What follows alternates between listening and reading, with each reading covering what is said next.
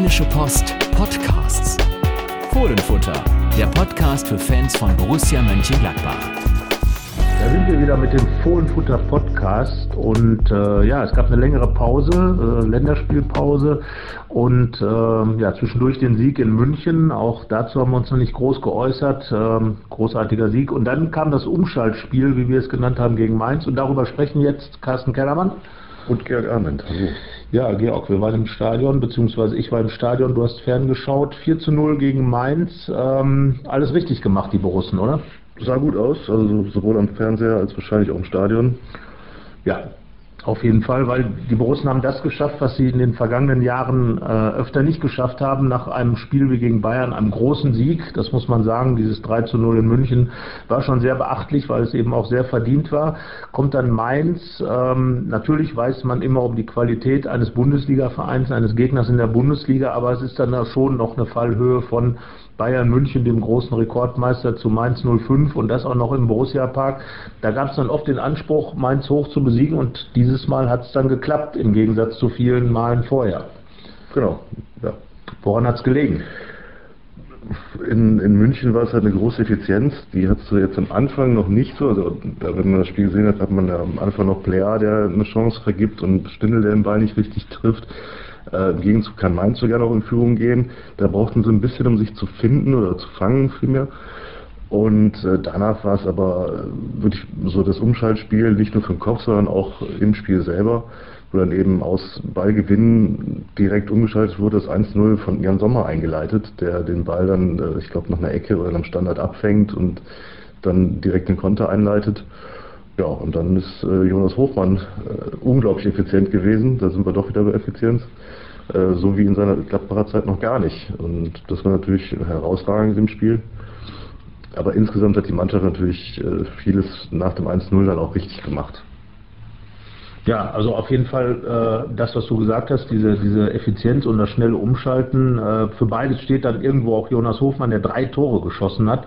Äh, so viele wie noch nie für Gladbach, so viele wie noch nie vorher. Spiel, ja. äh, Torgan Azad hat äh, mit einem verschmitzten Lächeln angemerkt, wahrscheinlich auch nie wieder schießen wird. Also ähm, da warten wir mal ab, äh, was, was die Zukunft für Jonas Hofmann noch bringt. Aber ähm, in diesem Spiel war es halt wirklich ganz besonders auffällig, dass er mit seiner Art zu spielen, mit seiner Laufintensität, Intensivität, mit seiner effektiven Art, auch dann vor dem Tor zum ersten Mal in seiner Gladbacher Zeit, wie gesagt, ähm, dann dafür steht, was die Borussen alles richtig gemacht haben. Und das war in dem Spiel eine ganze Menge. Fing an ähm, mit Dieter Hecking, der eine richtige Entscheidung getroffen hat, personeller Art. Überraschenderweise für uns war Christoph Kramer, der in München richtig gut gespielt hat, zweitbeste Laufleistung hatte nach Jonas Hofmann und ähm, dafür gesorgt hat, dass Bayern auch kaum äh, richtig ins Spiel gekommen ist. Ja, der saß auf der Bank. Genau, und das über das ganze Spiel, und das war doch am Anfang überraschend, dass er draußen war.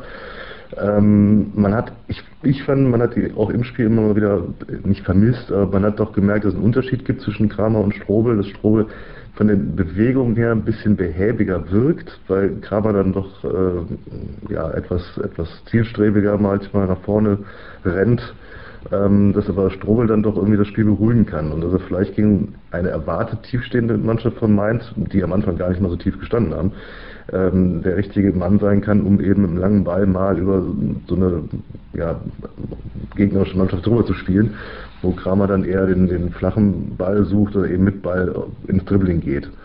Und das war vielleicht Dieter Hackings Idee dahinter. Ja, er hat gesagt, er brauchte jemanden, der halt vor allem für Ruhe sorgt im, im Mittelfeld, äh, als der Mann hinter den Achtern, die natürlich gerade gegen eine tiefstehende Mannschaft dann sehr weit nach vorne gehen. Ähm, ja, und wie gesagt, Tobias Strobel ähm, musste ja auch zwischendurch, weil äh, hatte sein letztes Spiel in Berlin gemacht musste dann raus und ähm, ist jetzt wirklich mit einem ordentlichen Comeback zurückgekommen und äh, ja, nochmal äh, zeigt das auch, dass also Dieter Hecking äh, erstens wirklich ähm, ganz punktuell ähm, auch die Mannschaft dann verändert und zum Zweiten auch wirklich äh, nicht auf Namen schaut. Christoph Kramer, wie gesagt, hat in München ein sehr, sehr gutes Spiel gemacht, musste dann trotzdem raus Und das ist eben das, was Dieter Hecking auch schon mal gesagt hatte. Er moderiert äh, im Moment dann auch die Rotation durch hat natürlich mit Kramer vorher gesprochen, hat ihm gesagt, äh, was die Idee dahinter ist. Ich glaube, das ist auch ganz wichtig, wenn der Trainer ähm, den Spielern erklärt, warum und wieso sie dann draußen sind. Michael Cousins zum Beispiel war gar nicht im Kader. Ähm, so richtig gefallen hat dem das nicht. Er hat auch ein paar Fotos gepostet, wie er irgendwie zu Hause im Auto sitzt und ich meine, man konnte schon ein schmollendes Gesicht darauf erkennen. Ob das dann so richtig schlau ist, weiß ich auch nicht, aber, ähm, ja. aber der äh, Christoph Kramer, äh, ja gut, er kennt ja jetzt die Rolle schon, auch mal auf der Bank zu sitzen, ähm, wird sich auch gewundert haben, aber wie gesagt, solange der Trainer mit seinen Ideen Erfolg hat, und das hat er ja nun mal, 4 zu 0 gewonnen mit äh, Tobias Strobel als ähm, auch einem nicht entscheidenden, aber wichtigen Faktor in der Mannschaft ja, damit alles richtig gemacht und ähm, es hat sich wieder gezeigt, dass eben doch viel Potenzial dann auch von der Bank kommen kann oder beziehungsweise in dem Kader steckt.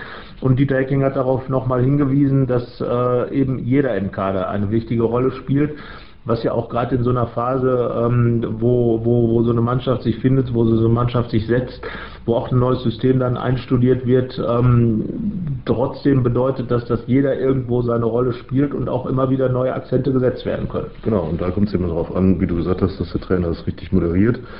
Und äh, wenn er das macht, dann wird er auch nicht das große Hauen und Stechen ausbrechen. Also natürlich will jeder Spieler spielen, das ist auch klar. Aber im Moment von außen gesehen macht das, macht das Dieter King ganz gut. Äh, diesmal der Traoré mal wieder länger gebracht und äh, Hermann ganz draußen gelassen, der davor immer als Einwechselspieler wirklich geglänzt hat und man sich auch mal wieder vorstellen konnte, dass er für Anfang an spielt. Ist jetzt vielleicht auch wieder eine Option für Freiburg. Ähm, wird man sehen, was, was Dieter Hecking da wieder für Überraschungen aus dem Hut zaubert. Oder ob er nochmal sagt, ach die Bayern-Besieger, die lasse ich jetzt äh, so lange spielen, bis sie alle nicht mehr laufen können, was vor einer englischen Woche wahrscheinlich nicht das Sinnvollste ist. So, und das ist eben genau das, äh, eben dieses Stichwort englische Woche. Ähm, da wird mit Sicherheit äh, nicht in drei Spielen die dreimal dieselbe Mannschaft auf dem Platz stehen.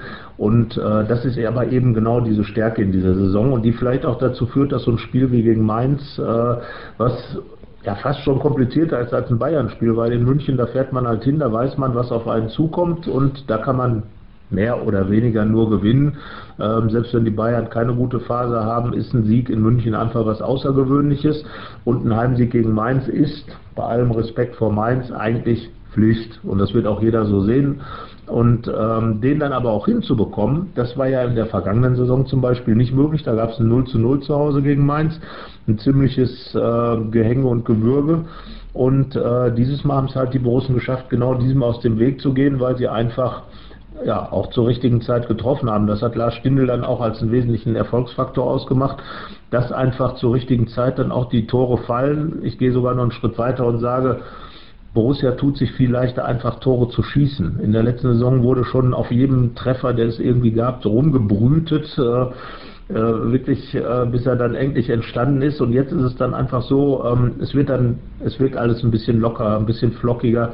Und dann fallen auch die Tore und äh, ja, die Tore machen Spaß. Was war dein Lieblingstor am Sonntag? Also ich glaube, das ist tatsächlich das erste von Hofmann, einfach weil es so selten war, weil es das erste von ihm aus dem Spiel heraus war und weil es so schön präzise tatsächlich abgeschlossen war. Also Innenpfosten rein. Ähm, war schön. Hazard, das Tor war auch toll, einfach über den Kopf von, äh, von Müller drüber, der Mainzer Torhüter. Ähm, wobei ich nicht ganz sicher bin, ob er wirklich so schießen wollte. Der hatte eine seltsame Flugkurve, der Ball nachher. Ja, Aber wenn er so wollte, war es großartig. Also, die beiden sind so in der Verlosung. Ja, das andere war natürlich äh, wirklich da dieser Konter, der äh, den dann am Ende Hazard, die Art und Weise, bevor das, das Tor gefallen ist, war wirklich von, von Hofmann da rausgespielt, Stindel dann in den Lauf von Player, der mit seiner siebten Torbeteiligung hintereinander äh, ganz präzise Flanke. Und genau diese Präzision ist, glaube ich, das, was im Moment die Gladbacher Angriffe auszeichnet. Man merkt, wenn der Ball da ist, dann fächert die Mannschaft auf äh, ähm, und ähm, es gibt viele Anspielstationen, weil eben auch diese fünf Spieler vorne irgendwie immer an allen Situationen mitbeteiligt sind. Florian Neuers hat ja auch gespielt, war auch immer da, wenn es gefährlich wurde. Und ähm, das ist, glaube ich, im Moment wirklich die Stärke, dass der Gegner nicht wie sonst, gibt es einen Stindel, gibt es einen Raphael, stelle ich die zu, ist es relativ einfach, Gladbach dann auch äh, kalt zu stellen. Jetzt gibt es eben einen Player, der dann auch über außen kommt, der in die Mitte zieht. Dann gibt es eben auch einen Hazard, der ist eingerückt bei seinem Tor zum 3 zu 0. Und Jonas Hofmann äh, spielt im Prinzip überall. Demnächst kommt er wahrscheinlich gleich mit Torwarthandschuhen auf den Platz, damit er dann zur Not auch noch mal Bälle halten kann, wenn Jan Sommer mal äh, geschlagen ist. Also ist ungefähr gleich groß. Also. Ja, wollte ich gerade sagen. Also da tut sich da nicht viel. Und ähm, ja, das, das ist, glaube ich, dieses, dieses Entscheidende, dass vorne diese, dieses, diese fünf äh, Spieler da einfach auch sehr, sehr viel in Bewegung sind, sehr viel rotieren. Lars Stindl lässt sich dann als Mittelstürmer in dem Fall äh, relativ weit dann auch zurückfallen. Dann ist Überzahl im Mittelfeld und Hazard und Player stoßen dann in die freien Räume, die sich vorne bilden, rein. Aber wie gesagt, es ist eine, ja, es wirkt ein bisschen anarchisch, weil es eben dieses, dieses Spiel ist, was, was wirklich sehr tororientiert ist, wo es wirklich darum geht, das Ding reinzumachen und ähm, aber auch sehr strukturiert. Und das ist, glaube ich, das, was, was in dieser Saison Dieter Hecking hinbekommen hat, dass seine Mannschaft wirklich einen Plan hat und den wirklich auch umsetzt, das umsetzt, was im Training erarbeitet wird. Und das sieht man, glaube ich, auf dem Platz. Und das führt eben dazu, dass dann auch ein Gegner wie Mainz, der hatte vorher vier Tore kassiert, äh, in dem Spiel dann eigentlich richtig abgefertigt wird mit, mit dem 4-0. Und ja, das ist, glaube ich, dann wirklich so, so ein Faktor, wo ich sage, ähm, da hat Borussia deutlich einen Schritt nach vorne gemacht. Ja, das kann man so sagen. Also das ist, was sagt, Präzision auch gerade im Direktpassspiel, was ja sehr groß wieder geschrieben wird. Das ist ja nicht, dass, dass so viel dann immer im Ball gelaufen wird, sondern auch das, das 1-0 in München, also das 1-0. Ähm, wo du dann ein Dreiecksspiel hast zwischen ähm, Player, Hofmann und äh, Stindl Nuclear dann abschließt. Ähm, das sieht alles flüssig aus, gut aus und es ist halt auch im Direktpassspiel sehr viel Präzision, was eben auch nötig ist, um dann so erfolgreich zu sein. Ich habe mir äh, ein Zweitligaspiel angeguckt unter der Woche, das, da war deutlich weniger von einem Direktpassspiel zu sehen und dementsprechend schwieriger, das auch zu gucken. Also da ähm, macht Borussia einfach deutlich mehr Spaß als ein Zweitligist, aber natürlich auch als letzte Saison. Ja, das, das ist eben genau, das ist der Vergleich zur letzten Saison. Äh, kommt natürlich immer wieder hoch, wenn man mit den Leuten spricht. Und viele wundern sich dann tatsächlich, dass diese Mannschaft plötzlich so befreit aufspielen kann.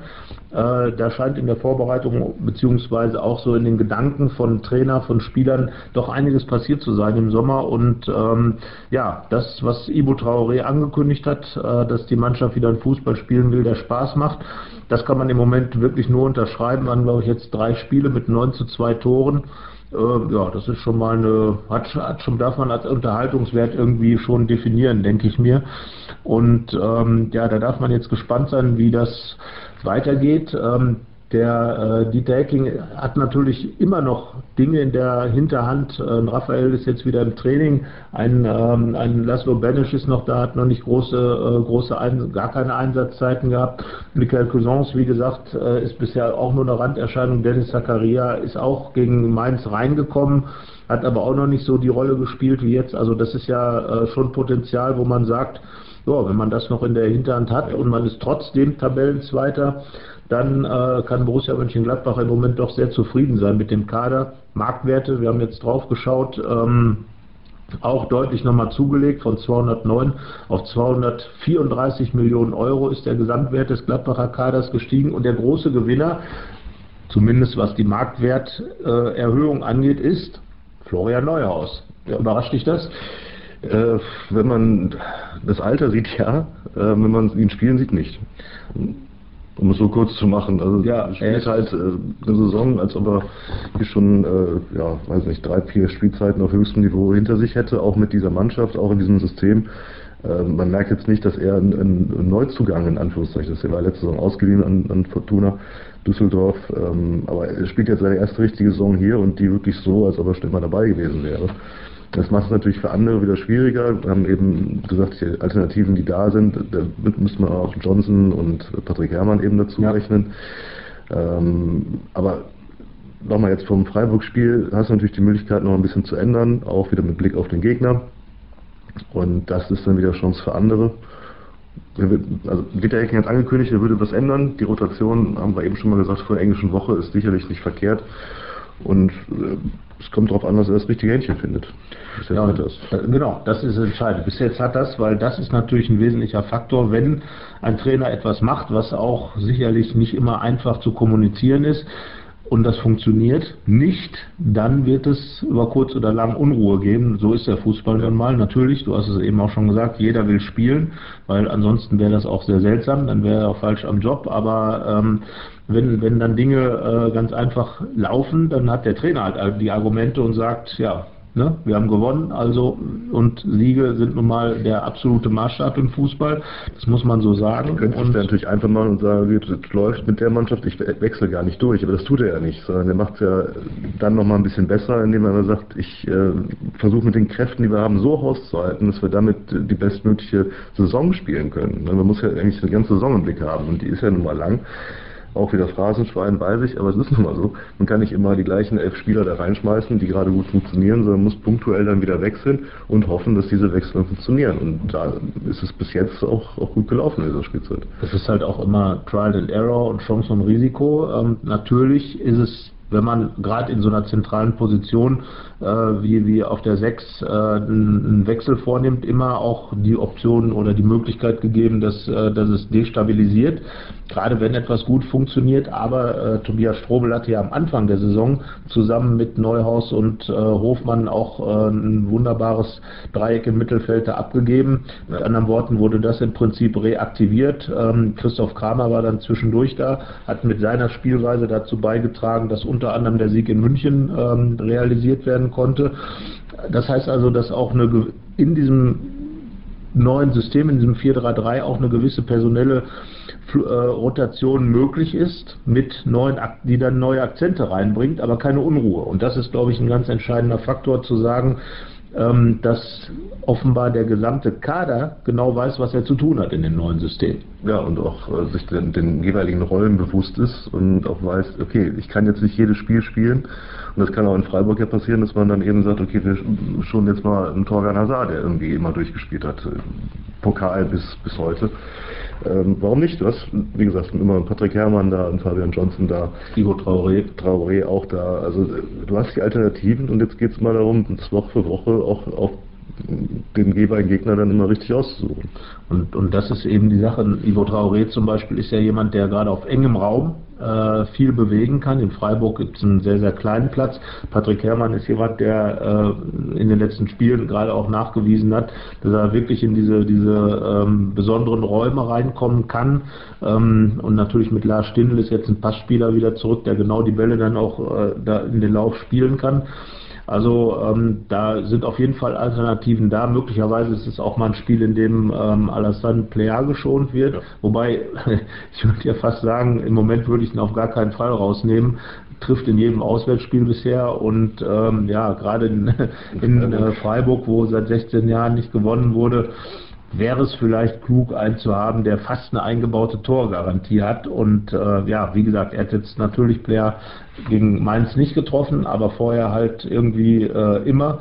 Und äh, auch Tore, mit denen er sich quasi selber Konkurrenz gemacht hat um das Tor des Monats. Und der wird heiß drauf sein, jetzt mal seinen Lauf fortzusetzen. Und ja, wir haben eben mit Jan Sommer gesprochen, ein großes Interview, das am Freitag in der, in der Rheinischen Post läuft. Und der hat gesagt, das ist schon ein Stürmer, der hat mega viel Qualität, weil er eben ein richtiger Abschlussspieler ist. Ja und der ihm auch hilft oder der ganzen Mannschaft hilft, weil er vorne eben die, die Bälle holt, die weiten Bälle, die mal kommen müssen zwischendurch auch in dem Spiel. Wie gegen Mainz, als am Anfang äh, die, wie gesagt, gar nicht so tief gestanden haben, sondern wirklich mit drei Leuten äh, angelaufen sind, dann kannst du nicht von hinten aufbauen, was du eigentlich als Borussia Mönchengladbach in dieser Saison machen willst. Und dann ist auch mal ein weiter Ball nötig. Und jetzt hast du eben einen Zielspieler vorne drin, der jetzt nicht Raphael ist, sondern ein Player, der ein bisschen größer, breiter ist und so einen Kopfball dann auch holt den Kopfball holt und dann eben die zweiten Bälle von den hinterrückenden oder nachrückenden Mittelfeldspielern verwertet werden können. Ja, und das ist genau diese Sache, die vielleicht auch in der vergangenen Saison oder in der Saison davor gefehlt hat, dass eben ein Ball, der mal nach vorne geschlagen werden kann, auch nicht gleich wieder zurückkommt. Ja. So, mit anderen Worten, äh, da ist jemand, der, der den verarbeiten kann, der den aber auch so verarbeitet, dass gleich die Geschwindigkeit im Spiel bleibt. Und das finde ich das Faszinierende an Alassane Player, dass er jemand ist, der, der so quasi die, die Ballgeschwindigkeit in sich aufnehmen kann und dann aus dem Stand heraus auch explodieren kann. Die Situationen in Wolfsburg und München waren ja fast spiegelgleich. Mhm. Seine beiden Tore, aber auch sonst, äh, wenn er dann einfach mal zum, zum Sprint anzieht, jetzt ein bisschen mehr von der linken Seite aus, weil eben Lars Stindl in, im Zentrum spielt. Aber ähm, das sind einfach so Dinger, die, die nochmal einen ganz neuen Aspekt in das Gladbacher Spiel reingebracht haben. Und die Mannschaft schafft, schafft es auch immer wieder, die Situation herzustellen, in denen Player dann sein Spiel wirklich ausleben kann. Und das ist, glaube ich, das, was, was ihm dann auch geholfen hat, relativ schnell in der Bundesliga anzukommen, dass er eben in eine Mannschaft reingekommen ist, die ihn von vornherein, so wie er ist, richtig integriert hat. Er ist halt kein ganz klassischer Mittelstürmer, sondern ein Spielender, aber auch schon jemand, der dann in Abschlusssituationen reinkommt und das äh, ihn entweder auf der etwas von links oder eben im Zentrum da reinzubringen, da gibt es eben genug Spieler, die das bei Borussia können. Genau, und es ist vielleicht auch der richtige Spielertyp, dass es eben ein spielender Mittelstürmer ist und nicht Luc de Jong-Typ, der vorne nur auf irgendwelche Flanken wartet, ähm, sondern jemand, der eben wirklich auch viel für die Mannschaft arbeitet, ist wahrscheinlich für, für diese Borussia genau der richtige Typ gewesen. Und dieses Füreinander arbeiten, das hat auch nochmal Torgan Hazard jetzt herausgestellt, der auch selber als Außenstürmer äh, extrem viel nach hinten arbeiten muss. Das haben wir ja auch schon äh, öfter angemerkt hier im Podcast, dass das ein wesentlicher Erfolgsfaktor des 4-3-3-Systems ist, dass eben die Außenstürmer auch viel, viel Defensivarbeit machen. Torgan Hazard hat es ja indirekt bei der WM ein bisschen beigebracht bekommen, als er für Belgien rechter äh, oder linker Verteidiger. linker Verteidiger, linker Verteidiger spielen musste. Ähm, aber das, was er da gelernt hat, äh, das kann er jetzt natürlich wunderbar einbringen, weil er doch relativ viel auch nach hinten arbeiten muss. In München jetzt noch mehr als gegen Mainz, aber ich glaube, das tut ihm ganz gut, weil ihn das noch kompletter macht. Und ähm, diese, diese, diese defensive Stabilität, die er damit herstellen kann, macht ihn quasi unersetzlich. Er hat erst sieben Saisonminuten verpasst, Torgan Hazard, und das ist schon beachtlich. Ähm, ja, aber wie gesagt, ich könnte mir das auch vorstellen, dass er jetzt in der englischen Woche vielleicht mal eins von den drei Spielen Pause bekommt, vielleicht sogar schon am am, Sonn am, am Freitagabend in Freiburg und äh, da muss man abwarten. Aber andererseits muss man auch sagen, dass Torgan Hazard ein Spieler ist, der im Moment für Borussia wirklich eine ganz extrem wichtige Rolle spielt. Ja. Ähm, ich würde jetzt nicht so weit gehen zu sagen, er kann ja, wenn er linker Verteidiger gelernt hat, auch mal den Oscar Wendt ersetzen. Aber ähm, ja, ich, ich würde mich auch schwer mit tun, ihn rauszunehmen. Also er ist einfach wirklich voll da. Äh, sowohl defensiv als auch offensiv. Hat auch da sieben äh, Tor, Torbeteiligungen, glaube ich, wenn ich das richtig im ja, Kopf habe. Sieben Scorerpunkte. Genau, B-Player und Hoffmann. Und, und boah, es ist schon schwierig, aus dem Trio da einen rauszunehmen. Aber mit Blick auf die Derbys, äh, ja, wenn man sie so nennen will, gegen Leverkusen und Düsseldorf, ähm, ist es auch nicht verkehrt, mal irgendwo zu schonen. Ja, also da glaube ich auch. Und äh, wir, wir haben ja auch schon über Lars Stindl gesprochen, wo man ihn unter Umständen hintun könnte, wenn Raphael wieder da ist. Also äh, ich könnte mir schon vorstellen, wenn Raphael jetzt wirklich ins Training konstant einsteigen kann, dass er äh, in einem dieser drei Spiele auch eine Option sein kann. Also mindestens natürlich für den Kader, aber vielleicht auch um schon erste Minuten zu spielen. Bei Lars Stindl ging es dann ja auch sehr schnell. Mhm. Das heißt also, dass die Spieler, die dann aus den Verletzungen heraus zurückkehren, aber auch wirklich spielfit sind. Genau. So und nicht äh, dann noch äh, rein müssen, äh, weil irgendwo äh, ein Engpass herrscht oder sowas, sondern die sind dann auch richtig fit und wie, äh, wie man bei Lars Stindl sieht, der auch gegen Mainz von Anfang an gespielt hat, wie in München, als er seinen, seinen äh, Comeback gefeiert hat, gleich mit einem Tor und äh, jetzt gegen Mainz gleich auch wichtige Bälle erobert wichtige Pässe gespielt. Ähm, also war wirklich ähm, unter anderem den Pass beispielsweise vor dem 2 zu 0 in den Lauf von Torgan Hazard. So ein ganz typischer Stindl hatte zwei sogenannte Assist-Assists, das heißt also die Vorbereitung der Vorbereitung. Und äh, das sind einfach die, die Bälle, äh, die, die Lars Stindl äh, aus dem FF beherrscht. Und ja, immer wieder beachtlich, wie er die spielt. Und damit kannst du natürlich jede Abwehr auseinandernehmen.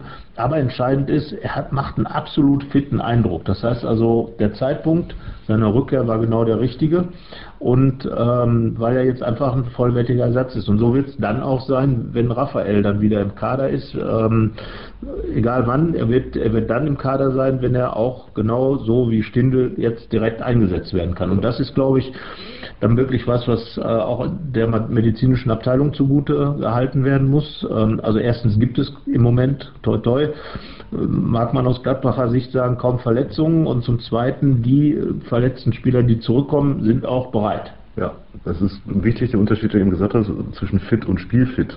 Also wenn man fit ist, ist man immer noch nicht spielfit.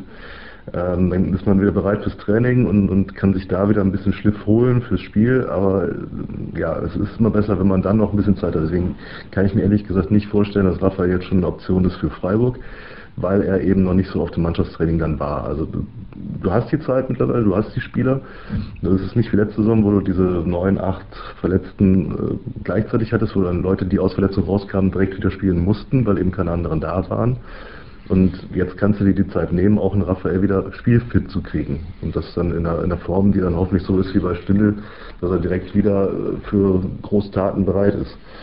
Ja, und das ist, das ist eben das Entscheidende, ähm, dass eben diese Großtaten, zu denen offenbar die gesamte Mannschaft bereit ist und äh, auf die die Mannschaft auch richtig Lust hat, offenbar. Ähm, sie, wie gesagt, den Sieg in München, aber äh, eine Großstadt wäre tatsächlich jetzt auch ein Sieg in Freiburg, denn ähm, wer, wer sich, also die Älteren unter uns erinnern sich, die Freunde des Stummfilms und äh, die Erfindung des eckigen Rades und so weiter, das sind die, die den letzten Sieg in Freiburg tatsächlich noch äh, live und in Farbe mit haben bekommen. Farbe gab es aber schon, ja? Äh, Farbe gab es schon, ja, nachkoloriert natürlich. Wie ist das dann? Technicolor oder so, hast keine Ahnung. Bitte machen wir einen eigenen Podcast. Genau, ja. Also der, äh, der Sieg damals wurde durch ein Tor von Ari van Lent möglich, 1 zu 0 0 äh, 2002. Im Tor stand Jörg Stiel, immerhin auch ein Schweizer, so wie jetzt Jan Sommer im Tor stehen wird. Und äh, ja, das ist echt verdammt lang her. Ähm, sogar länger als der Sieg in der letzte Sieg in Wolfsburg. Der wird jetzt noch auf sich warten lassen, weil Borussia ja 2 zu 2 gespielt hat, hat zwei Führungen verdaddelt in Wolfsburg hat aber da schon ähm, wirklich den Dreh bekommen, nachdem es ja vorher das 2 zu 4 in Berlin gegeben hatte, wo die Mannschaft sehr löchrig gewesen ist, aber seit dem äh, seitdem äh, ist eigentlich die, die defensive Stabilität sehr groß. Und das hat sich auch gegen, gegen Mainz gezeigt, weil es gab so ein, zwei Wackelszenen, äh, in der beispielsweise Nico Elvidi etwas unglücklich äh, agiert hat in der einen und da hätte natürlich ein Tor fallen können, aber das ist dann, ja, das ist dann, würde ich sagen, das Glück des Tüchtigen, was man hat, wenn man gerade einen Lauf hat, oder? Das ist Sport. War auch vielleicht ganz gut so als Wachbutler. Ne? Wenn so ein Spiel 20 Minuten lang äh, nach dem Bayern-Sieg dann immer so auf, ja, wir sind hier der Herr im Haus und wir, wir spielen alles rund läuft und dann kriegst du das Tor. Ich glaube, dann, äh, dann geht das ganz anders aus. Und so war es eben mit dem Fehler von Nico Elvedi, waren alle auf einmal hellwach und haben gemeint, oh scheiße, wir müssen hier echt nochmal richtig was investieren. Und äh, es ist gut, dass es so ausgegangen ist, wie es ausgegangen ist, mich, dass Mateta vorbeigeschossen hat. Ähm, das war dann der, der ja, Grundstein zum Sieg, sag ich mal, dass es da kein Tor gegeben hat. Ähm, aber es hat auch vielleicht so einen Wachrütteleffekt gehabt, der nicht ganz schlecht war für das Spiel braucht man trotzdem nicht in jedem Spiel, das ist auch klar. Ja, ich meine, das war ja schon, also da, da, da, fragt man sich dann ja natürlich schon, wie, wie kann sowas eigentlich passieren? Absoluter Blackout, dieser Querpass vor dem eigenen 16er, das kriegt man, glaube ich, schon in der D-Jugend beigebracht, dass man das besser nicht tut. Ähm, aber ähm, man muss halt auch sehen, du hast ja, äh, wir haben uns vor dem, vor dem Main-Spiel ja schon darüber unterhalten, dass beim letzten beim 0 zu 0 ein Elfmeterpunkt vom Torwart weggeschossen werden sollte. Also ich glaube, dass vieles dann auch einfach äh, mit diesen No-Look-Pässen und so weiter zu tun hat, weil man verlässt sich einfach auf Automatismen, auf Laufwege und in dem Fall ähm, ja, übersieht man dann möglicherweise entweder den Ball, den Elfmeterpunkt oder einen Gegenspieler, auch wenn er dann ein ganz anders gefärbtes Trikot anhat. Aber wie gesagt, ich glaube, dann ist Gladbach jetzt in so einer Phase und die sollte man natürlich tun, nichts weiter nutzen, wo, äh, wo dann ganz einfach die, äh, das nötige Glück dann auch da ist. Ich sage mal, in der vergangenen Saison wäre der wahrscheinlich reingegangen. Ja. So, und äh, es gibt sicherlich auch Mannschaften, wo sowas ständig passiert äh, und wo dann eben ständig solche Gegentore fallen. Borussia hat jetzt keins bekommen, ist jetzt äh, zwei Spiele lang ohne Gegentor, insgesamt dreimal äh, Shootout für oder Shotout für Jan Sommer. Und ähm, ja, das ist natürlich auch eine Basis. Das hat ähm, Jonas Hofmann nochmal ganz klar gesagt, dass die defensive Stabilität, die defensive Arbeit, die mannschaftliche defensive Arbeit ein ganz wesentlicher Faktor für den dafür ist, dass die Gladbacher im Moment erfolgreich sind. Ja, ich glaube auch die Balance ist dann da, dass eben dann nicht hinten gemauert wird. Das wäre ja dann auch äh, einfach, aber bei, ich glaube, 19 zu 9 Toren in der Saison kann man nicht von Mauern reden. Ähm, also von daher ist das eine gute Balance, die da besteht zwischen defensiver Arbeit und nach vorne wird mit einer Spielfreude äh, gerne den Gegner über mehrere Stationen beschäftigen und dann ist nicht der Ball im Tor. Das ist, glaube ich, äh, schon mal ausgerechnet, es waren 10 Sekunden Tore, die da teilweise gefallen sind. Von hinten raus aufgebaut und äh, zehn Sekunden später der Ball im Tor. Das ist durchaus attraktiver Fußball, der da geboten wird. Ja, und ich glaube auch moderner Fußball. Und im Moment ist es halt, ne, zwei Borussen-Mannschaften stehen oben. Ähm, Borussia Dortmund mit Gladbachs Ex-Trainer Lucien Favre, mit Gladbachs Ex-Star Marco Reus ähm, der natürlich da als Dortmunder Kapitän einer der Vorreiter des Dortmunder Spiels ist. Gladbach hingegen mit den Ex-Dortmundern Ginter und Hofmann als, als wesentliche Figuren äh, auch in diesem neuen System. Und äh, ja, das sind, glaube ich, zwei Mannschaften, die so äh, kapiert haben, wie der moderne Fußball sein muss. Eben ein bisschen mutiger wieder, auch ein bisschen, wie, wie ich schon gesagt habe, anarchischer, nicht so, äh, nicht so akademisch, sondern eher einfach ein bisschen auch so aus dem Bauch heraus, aber auf jeden Fall strukturiert und dafür stehen natürlich natürlich auch beide Mannschaften. Nur, dass man eben einfach wirklich das Wesentliche des Spiels wieder ins, in den Vordergrund rückt. Und Dortmund hat, glaube ich, 27 Tore geschossen, Gladbach 19. Ähm, ja, bei den 27 natürlich ein 7 zu 0 gegen, gegen Nürnberg dabei bei Dortmund. Gladbach hat jetzt Mainz mit 4, äh, 4 zu 0 den höchsten Sieg. Aber das einfach so dieses, dieses Ziel des Spiels und, und auch dann das schnelle Umschalten direkt nach der Balleroberung und zwar mit Blick aufs Tor und nicht erstmal in die Breite, in die Länge, ja. in die Höhe, was weiß ich, ja, sondern genau, es geht in die Tiefe. Das, was früher steil war, ist ja heute die Tiefe. Ähm, das, was früher Konter war, ist heute Umschalten. Umschalten ist gut, Konter im eigenen Stadion waren verpönt, das habe ich nie verstanden, aber ich bin ein Handballer, da ist das normal, dass man hinten dann Abwehr stellt und dann schnell nach vorne spielt. Also, ja, ja. Äh, da gibt es ja auch kein Mittelfeld ähm, im Handball. So, da gibt es ja nur, also eigentlich, ich habe früher mir überlegt, warum es beim Handball eigentlich zwei Hälften gibt. Äh, gut, damit man Konterstöße fahren kann, wenn man einen Ball abfängt. Aber Tempo-Gegenstöße. Ähm, aber theoretisch äh, könnte man ja auch auf ein Tor spielen. Nein. das war jetzt auch sehr provokant gefragt. Ich habe mir da schon eine blutige Nase damals in der Diskussion mit meinem Sportlehrer, der auch ein großer Handballfreak war, ähm, geholt. Der fand das auch nicht so witzig. Ja. Äh, der hat dann danach gespottet, dass es beim Fußball lange und kurze äh, Ecken und Pfosten gibt. Also von daher, das ist, die Begrifflichkeiten sind interessant, weil er hat ganz klar nachgemessen und gesagt, alle Pfosten beim Fußball sind gleich lang und du hast auch noch 22, die zwischen den beiden Toren stehen. Wie gesagt, er war ein Handballer, aber ähm, lange vorbei. Äh, wir reden über Borussia Mönchengladbach. Auch da sind beide, beide Pfosten gleich lang. Wobei, wobei man natürlich sagen muss, dass der Jonas Hofmann mit Hilfe des langen Pfosten oh, den Ball zum 1 zu 0 ins Tor geschossen hat. Also von daher, alle Theorien werden widerlegt. So, Borussia schaltet um und kontert nicht. Früher haben die Fohlen gekontert. Ich finde, dass das, was Borussia im Moment spielt, von dem Ansatz her, von der, vom Grundgedanken her sehr stark an die wirklich frühe Fohlenzeit erinnert. Ähm, basierend allerdings, und das ist ja das, was, was ein Hennes Weißweiler dann äh, auch äh, quasi in der ersten Meistersaison eingeführt hat, auf einer wirklich stabilen Abwehr, ähm, die dann eingeführt worden ist und nicht mehr nur ganz Hauruck. Da war es dann doch etwas weniger. 4-3 ist besser als 1-0, aber immer noch, sagen wir mal, 3-2 ist besser als 2-1. So, und ich glaube, so spielt Borussia Mönchengladbach im Moment auch, ähm, eben mit Spaß am Tor, Spaß am Spiel und ähm, ja, natürlich auch mit Spaß an der Tabelle. Wobei man natürlich als Borussenspieler eigentlich gar keinen Spaß mit der Tabelle haben darf, oder? Warum nicht? Ja, weil sie ja nicht drauf gucken dürfen. Achso, ich dachte, ja. weil du nicht weißt, welcher Borusse du dann bist. Ja, oder so, genau. Also es gibt die Gelb-Schwarzen, da weiß ich nicht. So wie ich Lucien Favre kennengelernt habe hier in Mönchengladbach, äh, wird auch er ganz eindeutig den Blick auf die Tabelle abgeschafft haben. Ja. Mit anderen Worten, ähm, auch Dortmund darf nicht auf die Tabelle gucken und äh, ja, Gladbach auch nicht. Ja, schade, weil wie gesagt, der zweite Platz, ähm, es wurde äh, doch bei dem einen oder anderen Instagram- oder äh, Twitter-Account eine Tabelle gepostet und ähm, ja, bei allen Tabellen stand Gladbach tatsächlich auf dem zweiten Platz. Letzte Saison war man beispielsweise auch auf dem Weg auf Platz 2, unter anderem in Frankfurt. Da hat es dann nicht geklappt, jetzt hat es geklappt. Und das ist vielleicht so ein Schritt, den die Mannschaft dann auch gemacht hat, mit diesem Druck umzugehen. Ist das ja. überhaupt Druck, wenn man Zweiter werden kann, irgendwann mitten in der Saison?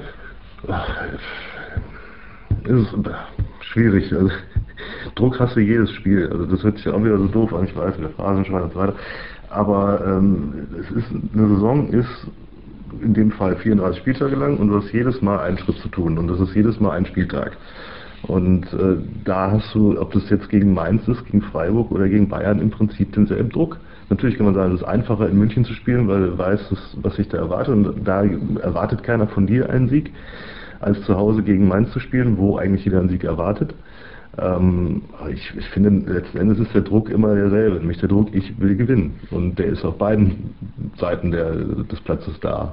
Also ja, da gehen wir mal von aus. Mainz wollte auch in Gladbach gewinnen. Ich finde, ja. sie haben es Mainz hat es auch gezeigt, hat äh, ein paar Nadelstiche versucht zu setzen, hat, ja. äh, so wie es Augsburg zum Beispiel getan hat, Gladbach angelaufen in der ersten Halbzeit äh, mit weniger Erfolg. Ja. Augsburg äh, hat bei dem 1 zu 1 natürlich im eigenen Stadion die Augsburger Gladbach da doch äh, deutlich mehr aus der Ruhe bringen können. Aber äh, Gladbach ist jetzt natürlich auch schon ein paar Spiele weiter in, mit dem neuen System und ich glaube, dass dieses sich inzwischen so stabilisiert hat, dass äh, die Wahrscheinlichkeit, dass eine Mannschaft mit so einfachen Mitteln wie wir laufen jetzt einfach mal den Gegner an, mhm. ähm, Gladbach nicht mehr so aus der Ruhe bringen kann, was natürlich auf der anderen Seite auch äh, vermessen wäre zu sagen, das ist jetzt eine Sieggarantie für beispielsweise in Freiburg, weil genau das äh, viel Laufen, viel Rennen sind Dinge, die Gladbach auch gegen Mainz eingebracht hat. 62 Prozent Zweikampfquote. Ähm, unter den vier besten Läufern waren drei Gladbacher und das sind alles Merkmale, die in solchen Spielen wie Mainz, wie Freiburg auch zum Tragen kommen. Klar, also Freiburg wird ja auch laufen und laufen und laufen, weil sie eben nicht das große spielerische Potenzial haben, alles auseinanderzuziehen und zu spielen. Ähm, von daher musst du dann die gleiche Laufbereitschaft gegensetzen. Und, und genau das äh, können die Gladbacher jetzt aber. Also wie gesagt, Jonas Hofmann ist das leuchtende Beispiel, hat jetzt irgendwie von den, ähm, ja, war in allen Spielen, in denen er gespielt hat, der äh, größte Läufer, hat den meisten, meisten Kilometer gemacht. Und äh, das steht auch, glaube ich, das ist ein Teil, der, der das neue, äh, die neue Borussia, wenn man das so nennen will, ähm, dann auch definiert. Einfach so dieses, äh, ja, wir, wir laufen, laufen für den Erfolg, kämpfen für den Erfolg, aber auch Fußball spielen für den Erfolg. Und diese Mischung im Moment, die, die passt halt wirklich perfekt rein. Und da bin ich wirklich gespannt, äh, wenn man jetzt in Freiburg ähm, als Gladbach antritt, früher sagte man auch da, ne, den Schneid abkaufen lassen. Aber meistens ist es ja so, dass so eine Mannschaft wie Freiburg dem Gegner irgendetwas, ähm, sagen wir mal, irgendetwas tut, was den Gegner dann ein bisschen in Staunen versetzt. Und ähm, ja, das war bei Gladbach halt äh, oft der Fall. Und jetzt darf man wirklich gespannt sein, wie sie dieses, dieses Spiel da in Freiburg angehen. Ähm, ja, wie gesagt, äh, letzte Saison gab es ein 0 zu 1, glaube ich, durch ein Petersen-Tor. Ähm, was das angeht, Hast du äh, nachgeschaut? Äh, ja, Einsatz fraglich, habe ich hier nur genau, auf dem Zettel stehen. Richtig. Also bei letzten drei Spiele raus mit der Schulterprellung. Es hat sich mir als Handballer nicht erschlossen, warum man eine Schulter unbedingt braucht als Fußballer. Gut, man hat zwei Kämpfe zu führen und da gehört das mit rein. Also im Handball wird halt bei der Schulterprellung eine Ivo genommen und dann ist gut. Aber Fakt ist, er hat letzten drei Spiele gefehlt und in der Zeit hat Freiburg dann auch nur zwei Tore geschossen in den drei Spielen. Äh, das sah mit Petersen dann doch schon besser aus. Da gab es dann auch mal ein, ein 3 zu 3 gegen Stuttgart und äh, ein 3 zu 1 Sieg in Wolfsburg. Ähm, es ist so ein bisschen, bisschen Wundertüte ist Freiburg da in dem Moment. Ne? Wir gewinnen zu Hause 1-0 gegen Schalke, äh, spielen auch mal 0-0 gegen Leverkusen, verlieren dann aber 1-4 gegen Augsburg. Also, was da richtig, äh, ja, was man von denen erwarten soll, weiß man nicht so ganz. Aber was man erwarten kann in der Regel, wird sein, äh, kämpferisch und von Christian Streich auch gut eingestellte Truppe, die äh, laufen wird und da versuchen wird es den Gladbachern so schwer wie möglich zu machen. Die aber natürlich in das Spiel auch als Favorit gehen. Da, gibt es keine zwei Meinungen. Nee, also das ist, das ist ganz klar. Und äh, aber gerade die Favoriten, Schalke wird auch als Favorit nach Freiburg gereist sein. Vizemeister, ja. Als Vizemeister, äh, hat 0 zu 1 verloren, Leverkusen 0-0 gespielt. Ähm, also das sind zwei Mannschaften, gegen die Borussia gewonnen hat. Das darf man dann auch am Rande nochmal erwähnen, ähm, im, im Zuge des Auftaktsprogramms. Freiburger werden erwähnen, dass sie 3-1 in Wolfsburg gewonnen haben. Genau, so, da hat Gladbach wiederum nur 2-2 gespielt, aber in dem Spiel gab es auch vier Tore, also ist es dann wieder ausgeglichen. Nein, also, ähm, alles äh, Kaffeesatzleserei. Dieter Hecking wird wie immer sagen, Statistiken interessieren mich nicht, es sei denn, es sind welche, die sagen, dass wir davon profitieren können. Ähm, ist ja auch vernünftig so. Ähm, als Trainer Trainer äh, kann man das dann als Motivationshilfe nehmen.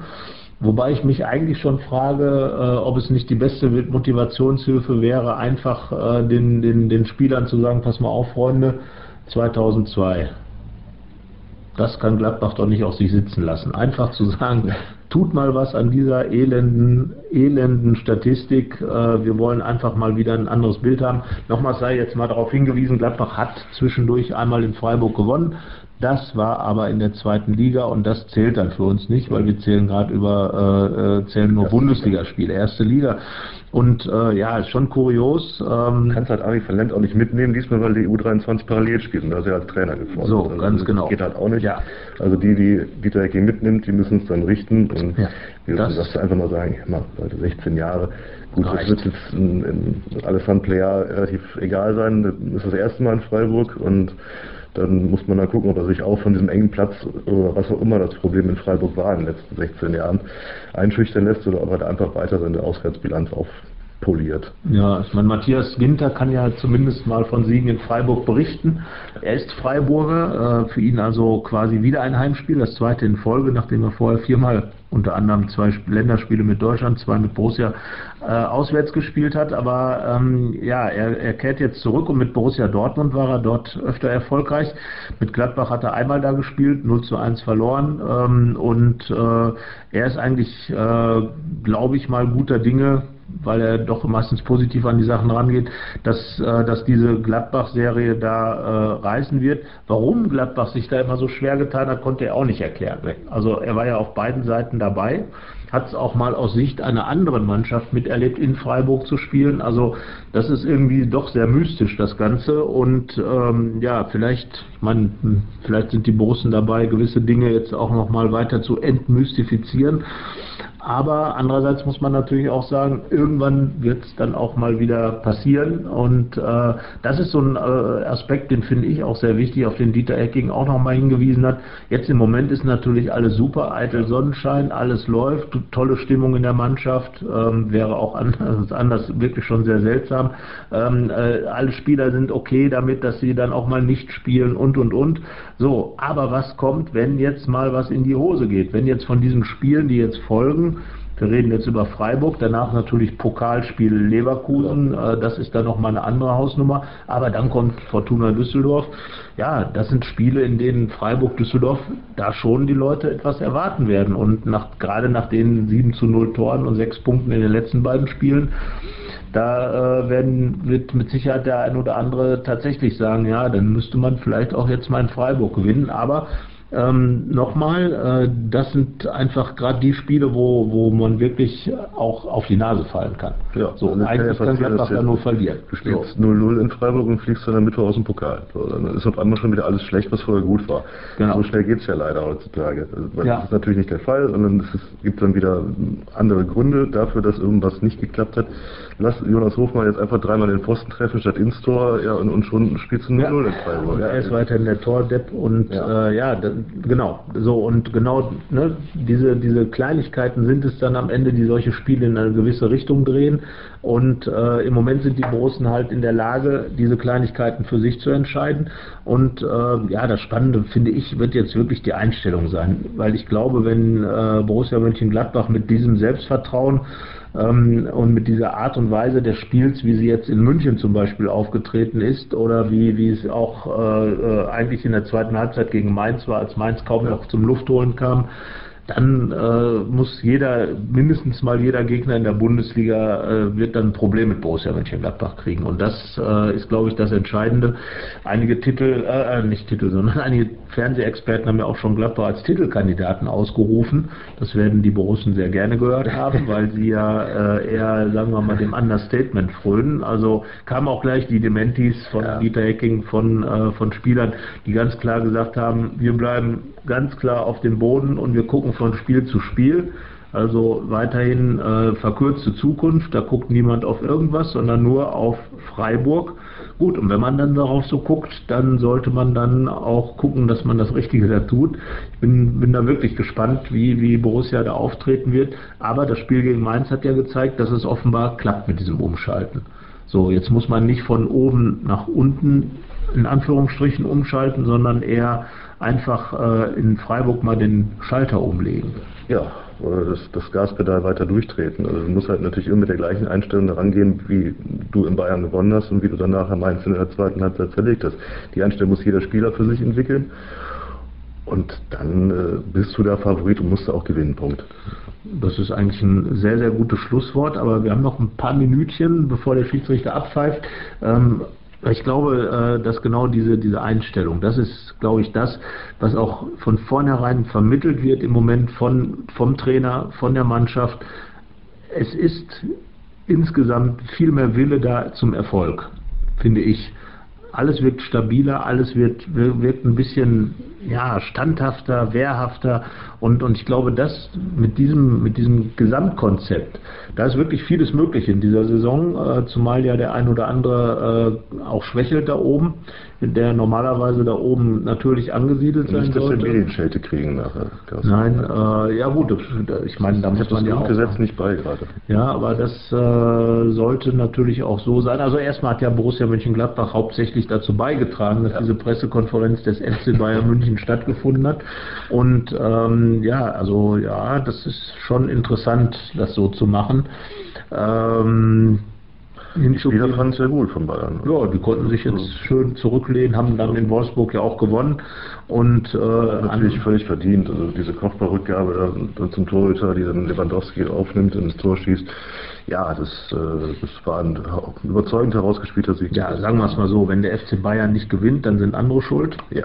Und äh, beziehungsweise wenn, wenn er gewinnt, dann ist es normal. Ja. So, aber nicht normal ist, dass Gladbach in Freiburg gewinnt. Wir äh, tippen mal ganz kurz. Äh, ja, ich sag mal ja, 1-1. Puh, okay. Also das wäre dann, ja, ich weiß, das wäre kein Sieg, aber ein Punkt. Das ist richtig. 0-0 wäre auch ein Punkt, aber ich glaube an 2-1-Sieg. Gut, dann haben wir also jetzt zwei Ergebnisse. Du musst ja auch, äh, da du ja hinfährst. Ja. Ich habe in München den Auswärtssieg äh, miterlebt. Mhm. Äh, da wäre es ja dann äh, nett, wenn, wenn du auch auswärts gewinnen würdest. Wenn klappt, mit dich ist schuld, dann Genau. ist es wie bei den So, Bayern, ist jemand genau. anders schuld. Dann äh, kann man mit dem Finger auf dich zeigen und sagen, ich freue mich schon, wenn ich demnächst durch die Gladbacher Innenstadt gehe und dann ein Finger auf mich gezeigt wird. Der genau, wird schuld. er, war es, er war es, oder Ja. sie war es, sie war es, oder was, wie geht das? Ja, ja, das ist jetzt reizvoll. Live auf Borussia. Ja, wir schauen, was in Freiburg passiert. Ähm, sagt ihr uns mal, wen ihr aufstellen würdet? Sollen wir ganz schnell noch eine Aufstellung hinterher schieben oder sollen wir jetzt mal Dieter Hecking machen lassen? Ja, würde ich auch würde ich vorschlagen. Genau, wir gucken mal, es ist am Donnerstag auch noch eine Pressekonferenz vor dem Spiel. Ähm, die war vielleicht auch schon, wenn ihr den Podcast hört. Sagt ihr uns doch mal, wie ihr aufstellen würdet, sagt uns eure Tipps und sagt uns ansonsten, worüber uns wir mal unterhalten sollten und äh, was euch interessieren würde, was mal hier Thema sein kann. Und ja, ansonsten viel Spaß beim Hören gehabt zu haben. Ist ja jetzt vorbei, wenn ihr das hier hört. Und äh, wir freuen uns auf Freiburg. Bis dann. Tschüss. Tschüss.